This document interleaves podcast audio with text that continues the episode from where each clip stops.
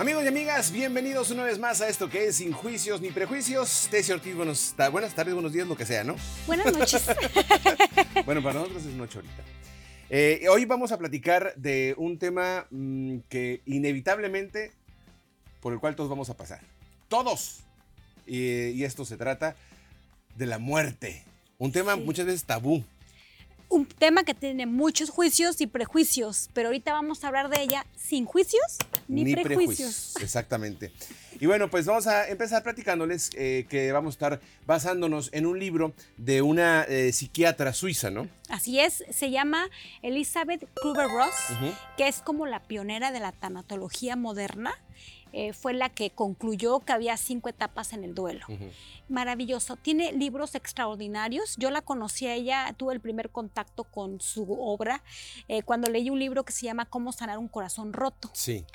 Ese, ese libro lo, leí lo leí porque murió mi prima hermana y, yo sentía, yo era como mi hermana. Entonces, eh, leí ese libro porque dije, necesito sanar este corazón roto, ¿no? ¿Cómo, cómo lo hago? Y ese libro menciona en varios, en varios capítulos a Elizabeth Kluber-Ross. Y luego ya leímos este libro que se llama... Em, se llama uh, Death, así nada más. Death, y The Final Stage of Growth. Eh, que en español vendría siendo muerte, la última etapa del crecimiento. Exactamente. Y, usted va a decir, ¿cómo? ¿Cómo crecimiento si, si es muerte y ahí se acaba, o sea, game over y la cosa acabó? Pues no. Al parecer, eh, las cosas apenas empiezan cuando, cuando, no para, probablemente no sabemos, no estamos ciertos de que eh, haya algo después de la muerte, a menos de que por cuestiones eh, ideológicas así lo, lo, lo crean. Pero eh, científicamente no hay nada comprobado que, que, haya otra vida después de la muerte. Yo en lo personal, eh, yo sí quiero pensar que hay algo más allá eh, y, pues es algo muy personal. Así como ustedes tienen alguna cuestión personal que, crean, pues está, está, padre, ¿no? Pero el crecimiento, el crecimiento es para la persona, si, y lo comentan en, en este libro, si se da cuenta de que Dice, morir. Si eres, si eres tan suertudo, si eres tan suertudo de saber que vas a morir, fíjate nada más.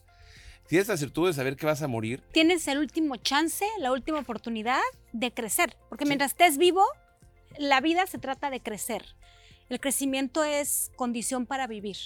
Y la última, la última etapa de crecimiento, pues es tu muerte. Es la última. Ya, independientemente de que crean que hay vida o no después de la muerte, según ella puedes tener mucha suerte porque hay gente que en dos semanas crece mucho más de lo que creció en toda su vida, por ejemplo. Y también dice que la muerte de un ser querido le permite al que se queda crecer. Crecer, claro que sí. Y eso yo creo que por experiencia propia lo, podemos decir, ¿verdad? Obviamente hay muertes repentinas, este... Eh, a mí, yo a mí se me, siempre se me quedó muy, muy grabado en una ocasión cuando la, la vez pasada platicaba que yo me había quedado sin caminar, el, el, el neurocirujano que me atendió él había perdido a, su hijo y a su esposa en un accidente. Se fueron a, Disney manejando, eh, regresaron eh, y pues así cansado se quedó dormido, volcó el carro, murieron los dos. Imagínate la culpa con la que vivió durante muchos años, que de eso también vamos a platicar el día de hoy. Pero bueno, si usted le da cosita hablar de estas cuestiones de la muerte em, y de, de, cómo, cómo se vive estas etapas de duelo y estas cosas, usted específicamente tiene que quedarse en este programa. Así es que bueno, pues los invitamos a que, a que nos, sigan en redes sociales y todo esto. El día de hoy eh, vamos a hablar acerca de la muerte de este libro eh, que vendría siendo eh, The Final Stage of Growth. Sí, Death, The Final Stage of Growth. Maravilloso libro, maravillosa autora, si pueden, léanla. Y es que lo que dice ella es que la muerte no es ningún enemigo a derrotar, ni ninguna prisión de la cual escapar. Al contrario, se puede convertir en nuestro mejor aliado que, que, no es algo feliz, ni, pero que dentro de ese dolor, ya sea por, la, eh, por eh, saber el, el, morimundo, saber que se va a morir o por la persona que se queda después de que ese ser se va, dice que eh, después de que se pasan bien las cinco etapas del duelo, que ahorita vamos a ver cuáles son esas cinco etapas del duelo, después de esas cinco etapas lo que viene es el crecimiento, es algo maravilloso. Y te voy a hacer a ti la pregunta, porque tú perdiste a tu esposa, ¿no? Sí. Ella estuvo del lado de moribunda, o sea, ella le dijeron, ella sabía que se iba a morir, ella sabía que tenía cáncer y que en algún momento iba a morir. Em, ¿Tú ¿Tú crees que has pasado las cinco etapas del duelo de las que ahorita vamos a hablar? Sí, claro. Sí, sí, sí, sí, definitivamente. Yo creo que y es, y es, tan acertada la descripción que da este libro acerca de las etapas, o esta, o esta psiquiatra acerca de las etapas. Pero antes, antes de eso, no podemos dejar, no podemos empezar un programa sin la definición del diccionario del diablo. El diccionario del diablo, que se lo recomiendo mucho, las, las, las definiciones más chuscas y sarcásticas que hay. No voy a definir la muerte, porque aparte el diccionario del diablo no define la muerte, pero sí define la palabra vida. Y dice que la vida es una especie de salmuera o poción, una especie de salmuera espiritual que preserva al cuerpo de la descomposición. Vivimos en diario temor de perderla. Cuando se pierde, sin embargo, no se le echa de menos. Bueno, ahorita que me preguntabas acerca de, esa situación, yo eh, la primera muerte eh, dura que sufrí fue la de mi bisabuela. Mm. Eh, yo estaba, ya estaba yo casado, de hecho, cuando, cuando murió mi bisabuela.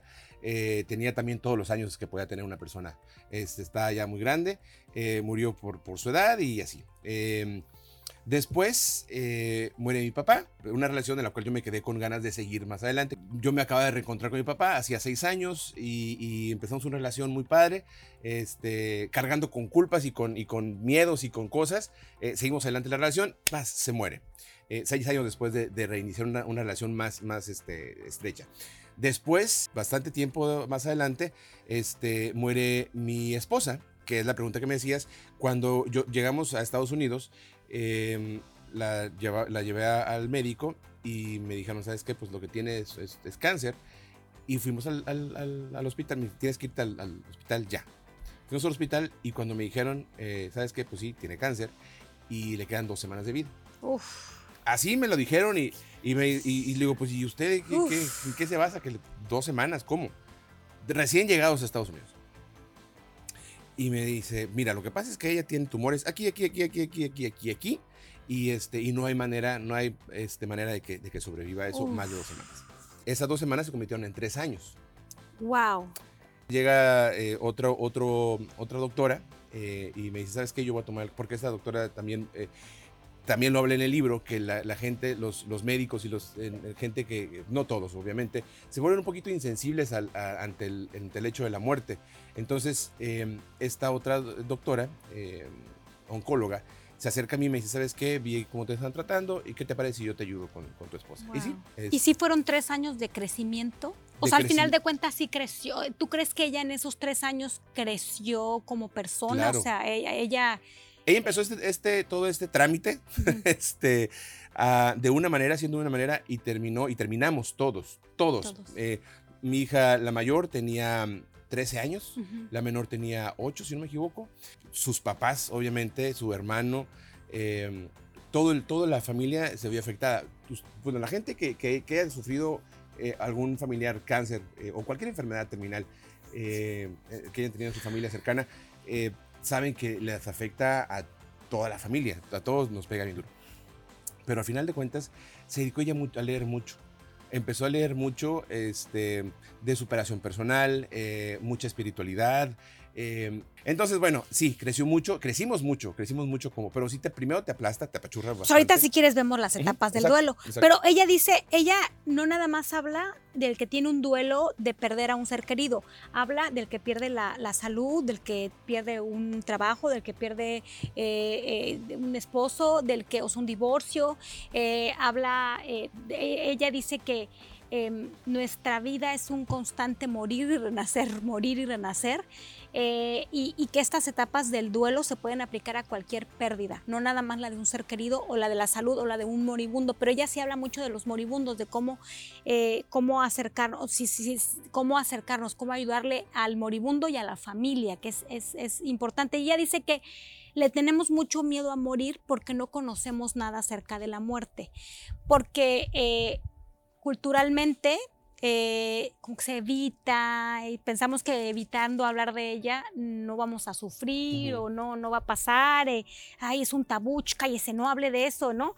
Y, y, al contrario, ella dice que hay que hablarlo, hay que discutirlo, hay que estudiarlo, hay que ahondar en el tema porque mm, por seguro todos nos vamos a morir.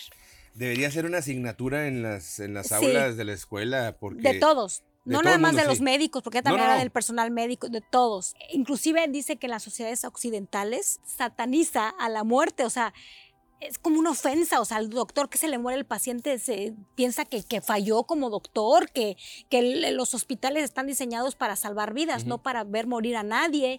Este, bueno, habla de que ni siquiera nos permitimos envejecer, ¿no? Nos operamos, o sea, no la edad no no la decimos la edad, o sea, no nos da tan nos da miedo inclusive envejecer, no nada más morir, envejecer. Porque es un camino hacia la muerte. Exactamente. Fíjate que cuando pasó esto de mi esposa, eh, recién sucedió, pocas cosas recuerdo porque fue un momento que lo bloqueé.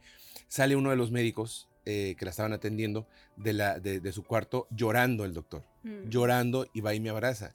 O sea, eh, con, ahorita que dices eso, que, sienten como que fallaron porque su deber era salvar la vida, eh, sale llorando y me abraza y me dice, la perdimos después la frase, y siempre he escuchado eh, esta frase de perdió su batalla contra la muerte.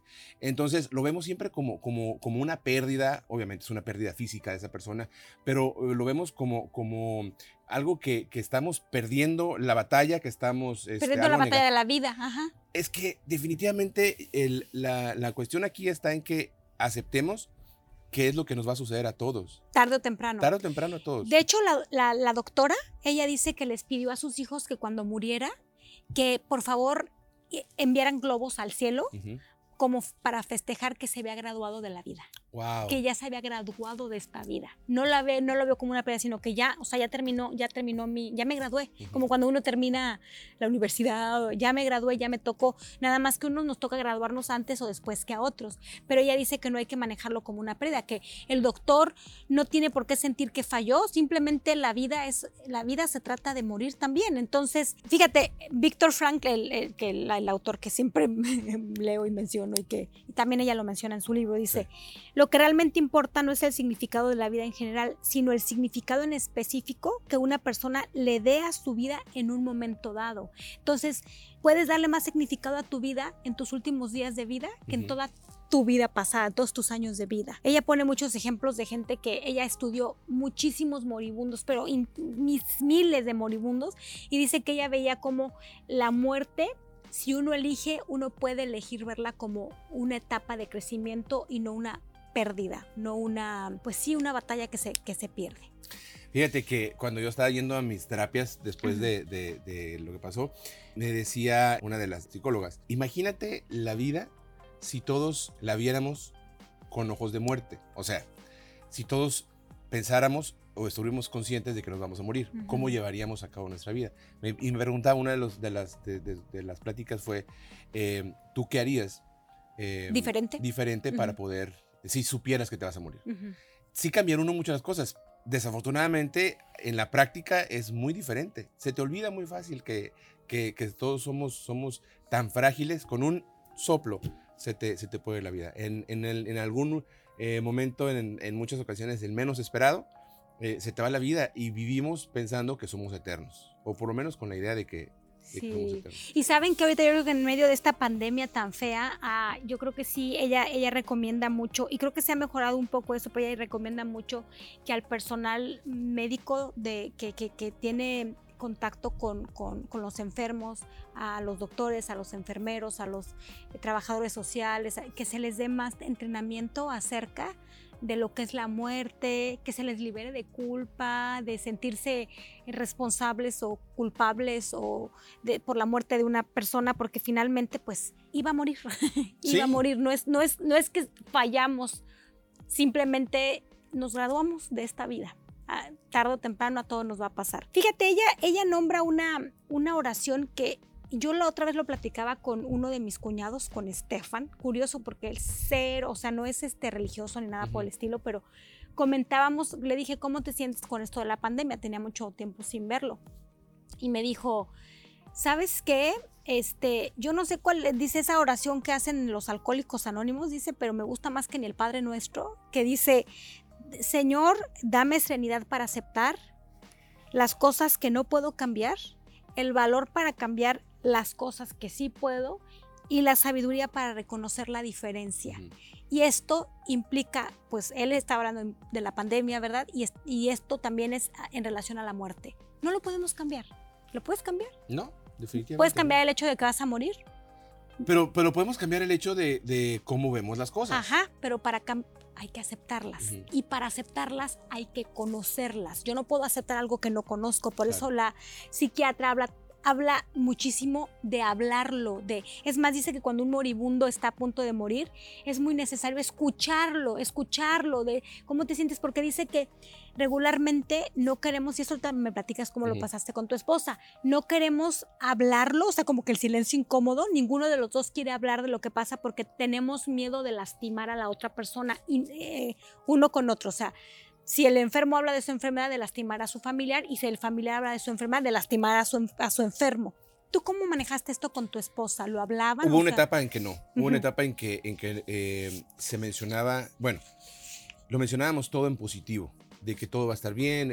Y, y, eh, eh, yo creo que sí es, era necesario para darnos fuerza Sí. en, en mencionar esto en, en- en positivo siempre. Después empezaron las, las malas noticias y cosas así, y ya evitábamos hablar de ese desenlace. Porque, pues, no, no es padre, no era, no era divertido hablar de ese, de ese tema, porque O sea, lo evitaban. lo evitábamos, Ujú. eh, a pesar de que estábamos rodeados de hospitales, de doctores, de la, de la idea, cada quien seguramente, este, pero actuaban, bueno, ella actuó mucho en, en, eh, con, con sus hijas, este, con, conmigo, con la familia, eh, Como si no pasara nada. no como si no pasara nada, pero sí con, con una, una actitud muy, muy, muy positiva, o sea, a- al final de cuentas. Pero sí, sí, un punto que se, se evitan la, esas situaciones. Pero sí, en algún momento hablaron de lo mal que se sentían los dos, Sí. de, de que sabemos que el final se acerca Sí, ya y sí. que, o sea, en algún momento, y eso les ayudó.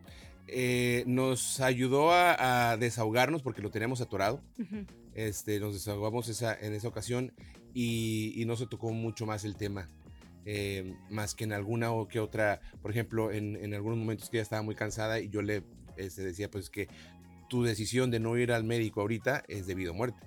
Tu decisión de no hacer esta situación eh, puede ser debido a muerte. O sea, eh, porque yo le entendía perfectamente, Sí. pero bueno, no podía ponerme en sus, en sus zapatos porque no estaba sufriendo lo que ella, pero, pero sí, sí me podría imaginar el dolor tan, tan, tan intenso que, que, este, que estar sufriendo. ¿eh? Sí, pobrecita. Y, de, y la, la psiquiatra dice que para que un moribundo, porque pues así no es la palabra, ¿no? Un moribundo pueda sobrellevar mejor su camino de crecimiento, se le facilita más cuando no hay dolor físico, cuando está como, o sea, hay gente que, que no tiene síntomas, ¿no? O que no le duele tanto el, el cuerpo, o sea, el- lo físico dice que eh, sí, la gente que batalla mucho con el dolor físico también batalla mucho como para encontrar aceptación y crecimiento porque es que estar batallando con dos cosas al mismo tiempo. Sí. Vamos a ver qué te parece de, de las cinco etapas del duelo de las que habla la, la doctora eh, Kluber-Ross. Ok, va. Ok. La primera que tú hablaste que es, es cierto es la negación. Ajá. El, es que esto no me puede estar pasando a mí. O sea, esto no. Y dice que es sumamente importante, como tú dices, como para amortiguar el fregadazo de que tiene cáncer eh, o ya se murió su hijo o su hijo. O sea, no- eh, esto, eh, acuérdense, es para, aplica para cualquier duelo. ¿Sabes qué? Nos vamos a divorciar, ya nos divorciamos, nos vamos a divorciar. O sea, el, el- la pérdida, el, el- el primer, la etapa es la negación de, no, o sea, no, no lo puedes creer, estás como en shock. Eso te pasó, ¿no? Sí. Pasaste dos duelos Ajá. Cuando te dijeron que tenía cáncer y luego cuando falleció. O sea, primero perdió la salud tu esposa y ese duelo lo pasaron juntos y cuando falleció tú pasaste el duelo de haberla perdido a ella. Bueno, en las dos. el- ¿Hubo bueno, que iba- negación? en las dos hubo negación. Ok. En las dos hubo Cuéntame negación. en la, en la, en la, cuando murió ella, ¿cómo hubo negación? ¿Cómo? El, el, el hecho era que me, le hicieron un trasplante de médula. Entonces, haz de cuenta que me, me dijeron, eh, ya es la cuestión milagrosa que le va a salvar la vida y no hay- Mm. Entonces, todo el sufrimiento anterior, toda la, la- la idea que, me- que nos habíamos hecho ya de que sí podía suceder, se borró y es como hubieran, si me hubieran dicho, ¿sabes qué? Eh, murió en un accidente repentinamente. Ah. Porque yo ya había desechado la idea de que podía morir. O sea, tú ya pensaste que ese iba a ser el milagro que iba a curar a tu esposa. Yo ya veía videos en YouTube, me metía y, y, y sí, la gente andaba como si nada brincando por la vida y dije, no, pues ya, con- si esta gente pudo sobrevivir, este, yo me Ya. agarré de ese porcentaje que me dieron. ¿Cuánto tiempo después del trasplante de médula muere tu esposa? Eh, fue en noviembre y en febrero murió. Uf, rapidísimo. Entonces, otra vez empezaste el duelo, ahora de la negación. ¿correcto? Sí, sí, sí. Este, fueron, y también fue, fue, y esas etapas de la rabia, el enojo, que es la que sigue, Que es la que sigue. este, O sea, después de la negación vi- viene coraje, ¿no? El coraje. Primero es por qué a mí, o sea, no a mí, sino a mí, y la siguiente es ¿por qué? qué? Jodidos a mí, A ¿no? mí. ¿Por qué me está pasando a mí? dice que es muy común que, que el, el blanco principal sea Dios. Sí. Eh, pero no, en, en mi caso no sucedió así. Eh, yo nunca le, le reclamé a Dios por... por- Pero sí estabas enojado. pero estaba enojado con la situación en general de que por qué, o sea, eh, esta, eh, si está, ahora sí que también que estábamos. O sea, para mí ya no, no había, ya había yo desechado la idea de la muerte y de repente que me, me sorprenda con esto, eh, fue un golpe muy duro. Entonces, eh, ya la, la- el, el enojo era, era de, pero como... Lo sentías como injusto, Exacto, exacto. como injusto. Muy- Y aparte aquí dice que inclusive los familiares resienten el hecho de que ven a otras personas, con, por ejemplo, una madre que se le enferma un hijo, resiente a otra mamá que tiene un hijo sano, o sea, como que él se enoja con la otra gente que está bien, porque tú sí puedes gozar de buena salud, y por qué mi hijo no, por qué yo no, o sea, se enojan, que es normal, o sea, esto es maravilloso conocerlo porque ya no te sientes culpable o de sentir todas estas, estas cosas eh, que, que- que es normal vivir en la etapa de un duelo. Entonces hay que conocerlas para comprenderlas y, y aceptarlas y digerirlas, ¿no? Y la siguiente etapa es la de negociación. Sí. Ok, ya está bien, órale, ya se enfermó, pero Diosito, te juro que por favor que si voy a misa todos los domingos y si la salva ya voy a ir a misa todos los domingos. no, es que pasa, Sí, sí. ¿te pasó? Sí, claro. Sí, Claro, definitivamente. Eh, uno tiene la idea eh, en su cabeza y, y no sé si, si impresa por, por nuestra educación que puede uno negociar el hecho de que, de que va a morir o de que va a suceder o no, o no alguna... ¿O cuándo? ¿O Exacto, cuándo? ¿Cuándo? Con, con que me des dos meses más, con que me des un año más. Las, los que ya perdieron al ser querido dicen que esta etapa no es de que hay, sino que, ¿y qué hubiera pasado si yo hubiera dado el otro medicamento en vez de este? Sí, y bueno, y ojo, eh, respecto a, a- a lo que uno promete y pide y reza y esas cosas, este, yo no, no quiero decir que, que sean eh, en vano las, los, porque la fe es muy importante en- Claro, en, estas situaciones y en todas, ¿no? Pero eh, uno se puede culpar de lo que sea muy fácilmente. Uno puede este, llegar a la conclusión de que tuviste la culpa de algo muy fácilmente. Eh, porque tú trabajas en tu cabeza de que es que si hubiera hecho esto, si esto lo hice mal y esto, al final de cuentas, todo se pudo haber ido por cualquier otro camino. Yo, yo me prometí a mí mismo eh, no culparme de nada porque, porque iba a ser una vida muy miserable la que yo iba. La siguiente etapa es la que se llama depresión y aclara la, la psiquiatra que no es una depresión clínica, que es una sensación de vacío profunda, un conjunto de emociones de profunda tristeza, pero no llega a ser este depresión clínica. Se puede volver una depresión clínica si uno se atora ahí, ¿eh? o sea, sí se puede Sí. volver a, pero si la, si la vives eh, bien, si eh, eh, puedes pasarla, pa- esa etapa también pasaste esa etapa en, las do- en los dos duelos que tuviste cuando se enfermó y cuando falleció. Sí. El, eh, yo siempre lo, lo- lo he, lo he platicado cuando les comento esto. Bueno, quiero nada más aclarar que esta no se trata de lo que me pasó a mí, pero es la experiencia eh, por la que siempre nos basamos en un libro y platicamos de experiencias que hemos tenido este, Claro. de nosotros. Eh, Pero compartir la experiencia ayuda para que otra gente vea cómo, Es que- cómo pasaste tú las etapas y demás. Lo que pasa es que eh, a veces pensamos que, que no nos damos derecho a sufrir, no nos damos el permiso de sufrir, no, no queremos que los demás eh, se den cuenta que sufrimos y creo que es... eh, es- estamos Ella dice que es totalmente contraproducente. Si no enfrentas tu dolor, que aparte es parte de ser humano. O sea, el Sí. ser humano no nada más tiene la- las emociones de alegría y de euforia. El ser humano es, eh, eh, necesita, necesita Sí. vivir toda la gama de emociones. Porque dice que si no las vives, entonces te causan enfermedades, te causan ansiedad, te causa depresión profunda. O sea, tienes que, tienes que vivir tus emociones. Tú pasaste esta etapa de depresión en los dos duelos que tuviste. Encerrado. Eh, no, en el primero no. En el primero no. En, en el, en enterarme, dices. Sí, cuando te enteraste, No. o sea, ya ves que viviste dos duelos, cuando te enteraste de que tenía cáncer y luego cuando se murió. Sí, Esta etapa de depresión, solamente me dio cuando, cuando murió. solamente cuando, cuando murió. Sí. Ok. Eh, y fueron exactamente tres días. Que el último día fue cuando eh, mis hijas, eh, pues, de 8 y 13 años, brincoteaban por la casa sin problemas y son dueñas de la casa y, y no, había ninguna... eh, pero cuando me doy cuenta que abre una de ellas, o creo que fue la chiquita, abre la puerta y yo estaba con la luz apagada, con las cortinas cerradas y sufriendo mi dolor. eh, y dice, no lo molestes, no lo molestes, este, cierra la puerta siendo que, que entraban hasta el baño cuando yo estaba ahí. O sea, entonces dije, oye, ellas, yo perdí a mi esposa, claro. Ellas este, perdieron a, a su mamá. Este, mi suegra perdió a su hija, que es una, que debe ser una situación, eh, digo, mi suegra, mis suegros, este, perdieron a su, a su hija, que es una, un dolor inmenso, no, no, no me puedo imaginar. La palabra depresión se me, me- parece muy fuerte por, por, por todo lo que, lo que conlleva, pero pues bueno, obviamente aquí lo define mucho como una depresión eh, no clínica. Ujú. Entonces creo que sí, creo que sí, es porque era un dolor de... Es que es que ella dice que cuando ya de plano te das cuenta, sí, esto me está pasando a mí. O sea, ya ya pasaste pasó, del ya- ya- no a mí, ¿por qué fregados a mí? Sí, yo, pero ¿qué, qué podemos hacer para que no me esté pasando esto? Y luego ya es, sí, ya, o sea, a mí. Pero después de ese, de, de- de- como cuando uno se avienta a la, al- al- a la alberca, a la alberca, tocas fondo. tocas fondo así, ya, ya sientes que te vas a ahogar y agarran tus pies y ¡fum! para arriba. Sí. Dice que la siguiente etapa es la dulce aceptación. que a mí en lo personal me tomó años, Sí. años, de verdad. Fácil, eh, sin exagerarte, yo creo que tres años eh, me tomó aceptar totalmente la, la situación. Eh, y, no, y no vivía, sinceramente, no vivía yo revolcándome en el dolor, no me vivía sufriendo, pero eh, en mi situación me, me pasaron, pasó la muerte de mi esposa y al mes la muerte de mi mamá.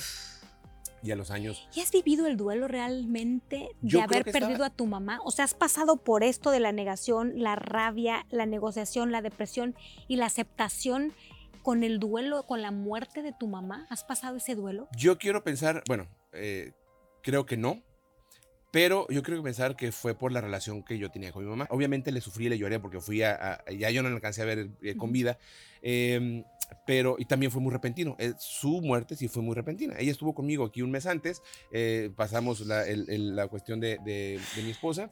Este, me dice, yo regreso, voy a terminar unos asuntos allá y regreso contigo a quedarme un, un- un tiempo para ayudarte en este, en este Ujú. proceso. Ok, perfecto. Este, al tiempo eh, voy y me entero que, que, bueno, voy para, para a México y, y ya no alcanzo a ver.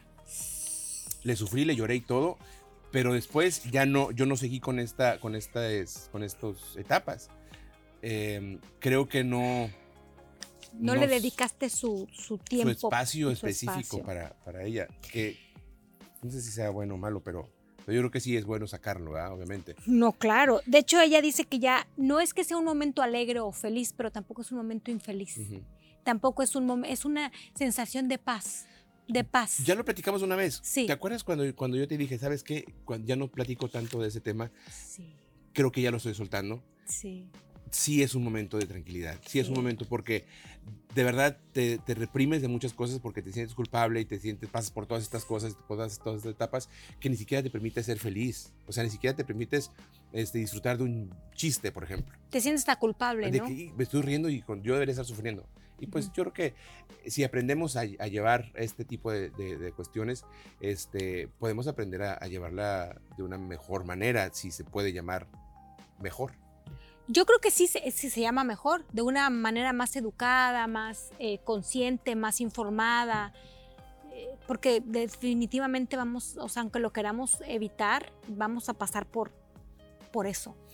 Y ahí está la aceptación, que es el último, la última etapa de la... de la- Exacto.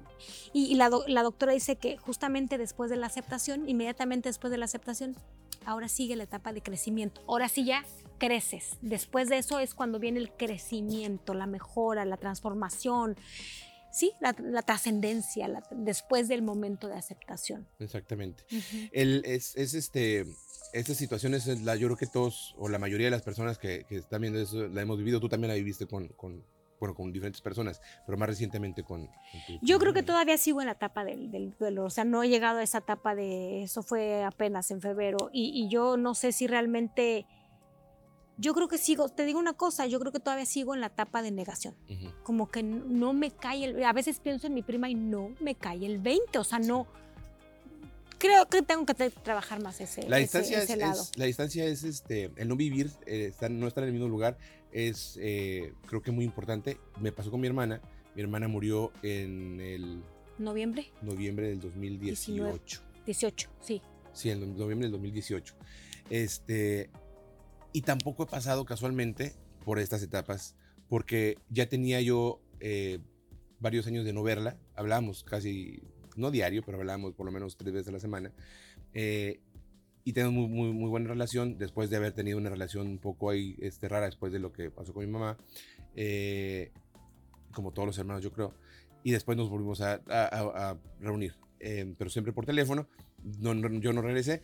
Y, y sí, ah, como que la distancia tiene mucho, mucho... Sí, pero luego también dice la, la doctora que si no trabajamos bien estos duelos, salen, salen tarde o temprano. Inclusive ya he visto te- eh, te- pacientes eh, que muestran eh, totalmente eh, síntomas psicosomáticos, o sea, de que no han trabajado bien un duelo y a los años unos cinco años después este, están con, con an- eh, eh, cuadros clínicos de ansiedad fuertes o una colitis terrible de que ya no, o sea, de- no, porque la emoción, el cuerpo es el vehículo a través del cual se expresan las emociones.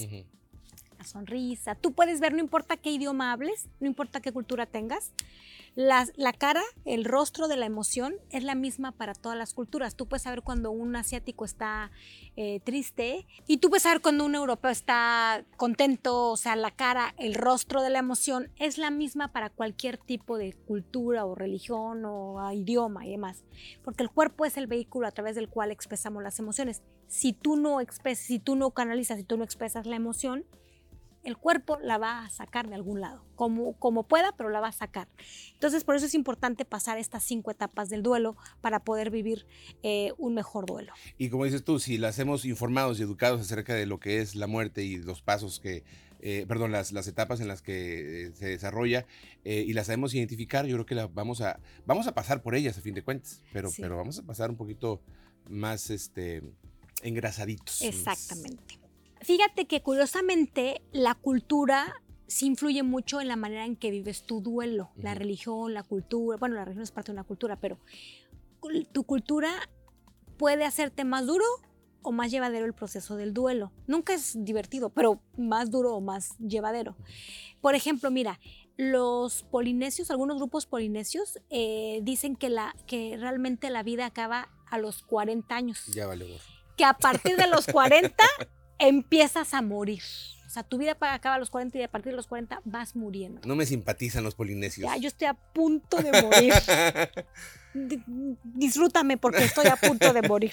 Esta, esta psiquiatra, eh, la, la autora de este libro, eh, estuvo conviviendo con muchas eh, comunidades de Alaska y ella se sorprendió mucho porque, por ejemplo, si una persona que, que sabe que va a morir, que no muere, no muere eh, repentinamente, sino sabe que va a morir, ellos mismos preparan trámites, escogen el- la, la caja, todos los trámites mortuorios que tienen que, que- que realizar, los hacen ellos mismos. Participan en la planación y todo eso. Exacto, Qué exacto. fuerte. ¿Tú te imaginas planear tu, tu velorio? Ah, No, es que sería, sería muy, muy, muy raro. O sea, digo, obviamente. Para tiene nuestra que ver con tu cultura. exacto, tiene que ver con la cultura. ujú. Y este, y les preguntan algo muy importante.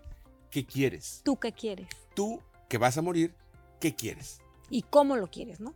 Wow, Eh, Debe ser muy fuerte el Sí. decidir acerca de esas cosas. O sea, claro, claro. no sé, yo me, me, este, a veces uno, eh, por- dependiendo obviamente de las culturas, pues sí te ríes de, de, o tratas de hacer bromas acerca de la muerte, o, por ejemplo dicen que, que la, eh, eh, cultura mexicana es muy, muy, este, ahora es que muy llevada con la muerte. Nos tenemos el Día de la Muerte, de los Muertos, este, festejamos mucho la muerte, pero creo que es nada más por encimita, porque en realidad sufrimos mucho con esas situaciones o la queremos hacer a un lado. la que, es más, mejor nos reímos, no, no hay que llorar, pero es que la muerte hay que llorarlo, o sea, hay que, por ejemplo, los judíos, fíjate que me llamó muchísimo la atención cómo, y, y la autora dice que digo, aunque tienen sus razones religiosas, la manera en la que los judíos llevan un duelo es psiquiátricamente sano. Digo, del punto de vista psiquiátrico, ¿no? O sea, claro, tienen sus, sus, cosas religiosas, el por qué no es psiquiátrico, sino religioso, pero ahí lo que caracteriza al duelo en la... En, en, la cultura judía es la simplicidad y el realismo y que además tienen que expresar sus emociones de manera abierta, pública, nada de, o sea, lo hacen de una manera en que se aseguran de que se está viviendo intensamente cada etapa del duelo. Y lo llegan a, de hecho, antes de que muera alguien, si sabe que va a morir, le... Eh, tratan de hacerle lo más em, libre de ansiedad su proceso, le, dicen que se exprese, lo escuchan, no sin, sin opinar, dime qué, sientes, qué puedo, cómo, cómo te puedo confortar. Hablar de su proceso es importante para la cultura judía. La característica de, del duelo judío es que sea lo más simple posible y lo más realista posible. Ellos no gastan nada, no, no es nada ostentoso las cuestiones del funeral, nada de una cajota. De hecho, los entierran en sábanas, en sábanas de lino, eh, sin caja, ¿eh? O sea, los avientan así, no hay funeral, no hay directa, se mueren. Bueno, al menos que caiga en sábado, pero se mueren. Y, entonces, cero, o, sea, lo contrario aquí, ¿no? Aquí es al revés, aquí lo que entre más eh, gastes, eh, yo creo que para mitigar la culpa o el coraje o el enojo. no, no creas, de, de hecho la, la autora, la doctora dice que gastan mucho en eso. Para mitigar la... Para mitigar culpa y coraje contra el muerto.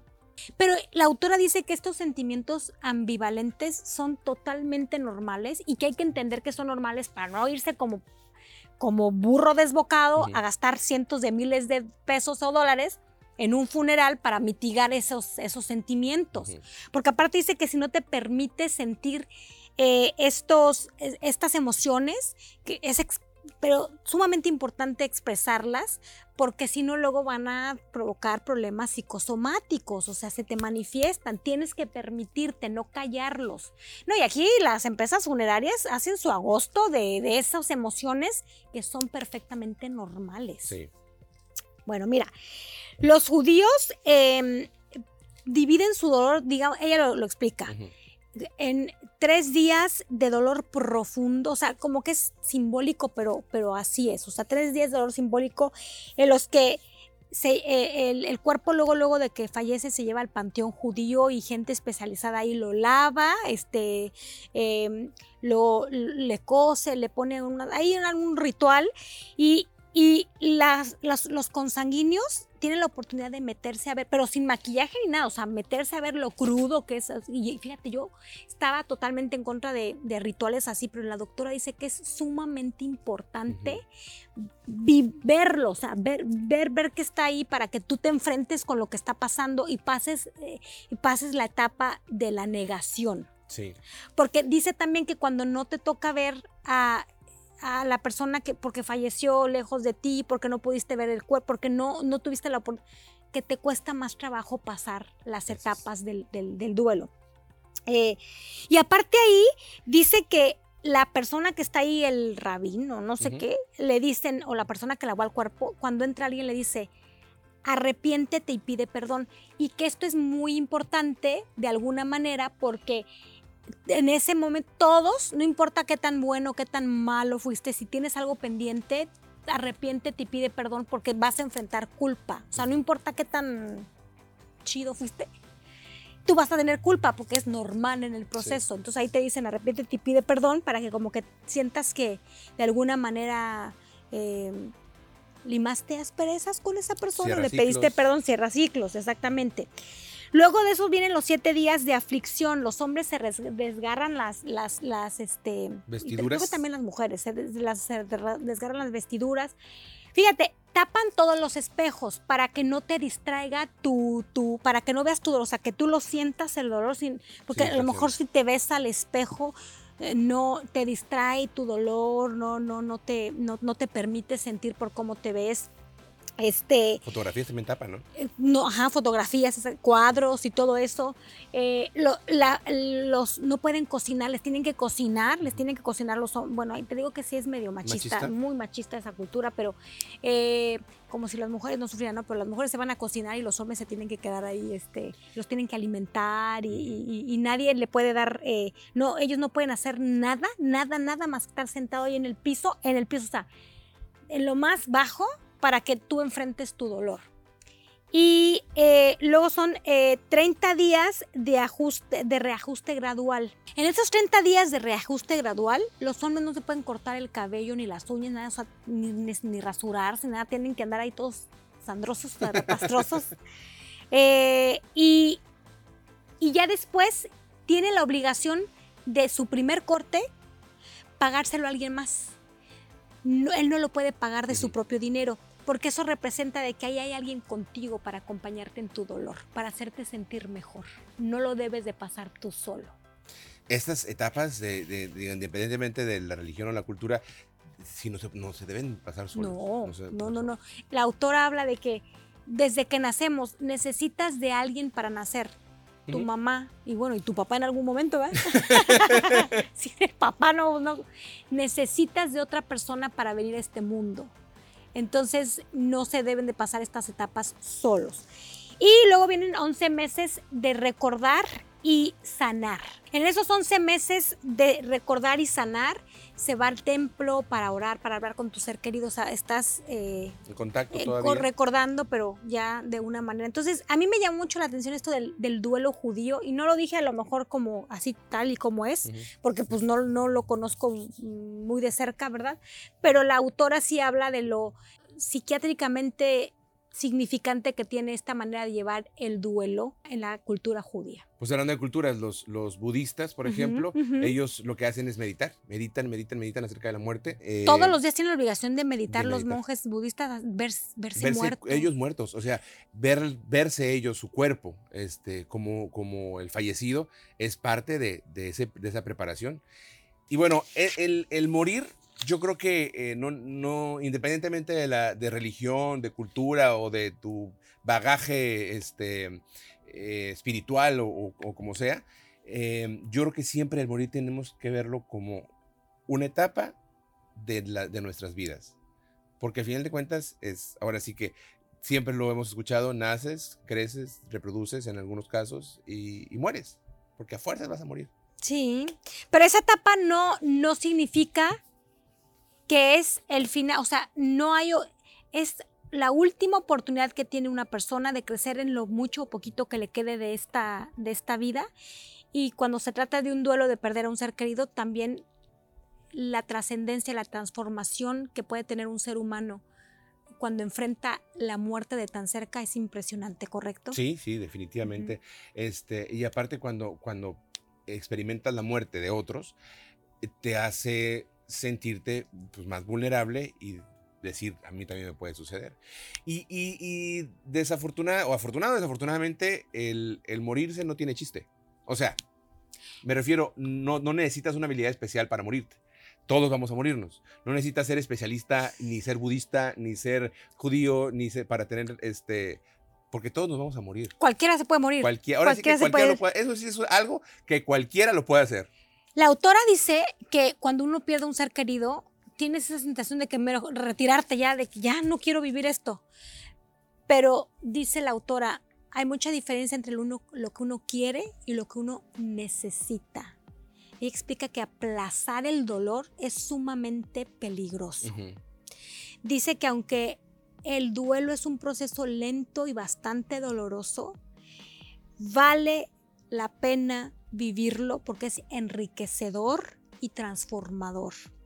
Ella recomienda que hay que expresar los sentimientos, ya sea hablando, llorando, escribiendo, eh, con rituales, pero hay que expresar el dolor. ¿Tú cómo expresabas más tu dolor? Yo lo hablaba y lo hablaba, tú, sabes, tú eres testigo de que yo platicaba de esto todos los días y todo el día y lo platicaba lo mismo siempre y, este pero y con mis hijas también eh, fue una dinámica que tuvimos durante mucho tiempo el hablar todo el tiempo hablamos de su mamá y hablamos de mi mamá y hablamos de, la muerte y hablamos de que pues nos podía suceder nos entró un tiempo también ansiedad de que este algo nos podía suceder a mis hijas eh, no me dejaban hacer casi no querían ni que manejara porque pues te puede salir te puede chocar y te puedes morir o sea eh, sí sí entra en ese tipo de, de situaciones pero yo les decía si de repente ustedes están en medio de, un supermercado y tienen ganas de llorar o quieren sacar, griten, lloren, no importa, no, que no les dé vergüenza porque tenemos que sacar esos, esos sentimientos.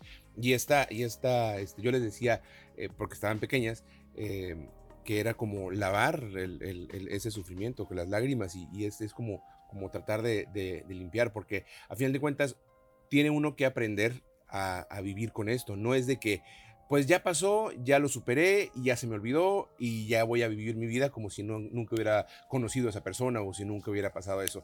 Eh, obviamente, eh, cada quien sufre eh, de diferentes, en diferentes niveles o diferentes maneras.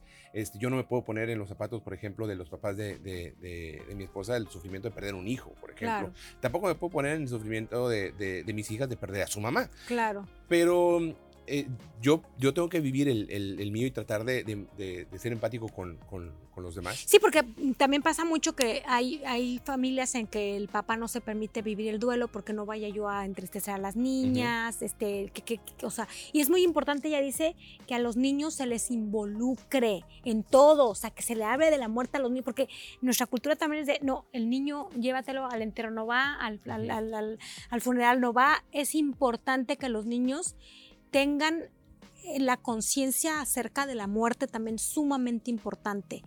Em, ella habla de, expresar lo más que podamos estos sentimientos y a las madres o a los padres que perdieron a un hijo les recomienda mucho escribir, escribir, escribir, escribir, escribir, porque eh, eh, de alguna manera tiene que fluir, tiene que fluir ese sentimiento para que se llegue a la dulce aceptación, pero no esconder, no reprimir, no hay que vivir el duelo de manera muy valiente.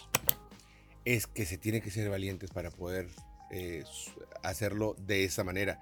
Eh, y obviamente puede tomar, tampoco es una carrera, tampoco es una competencia.